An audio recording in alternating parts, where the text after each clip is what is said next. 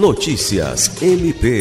O Ministério Público do Estado do Acre, por intermédio da 5 Promotoria de Justiça Criminal, obteve nesta quarta-feira 17 a condenação do ex-agente penitenciário Ivanhoé de Oliveira Lima a um total de 23 anos de reclusão pela morte da jovem Larissa Aurélia da Costa Silva.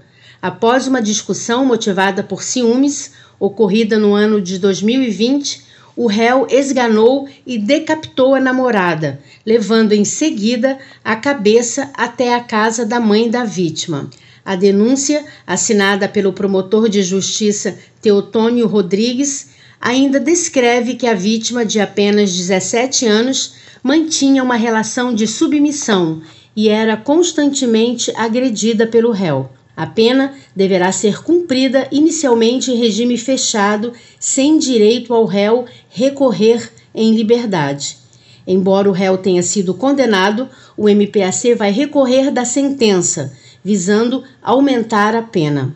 Lucimar Gomes, para a Agência de Notícias do Ministério Público do Estado do Acre.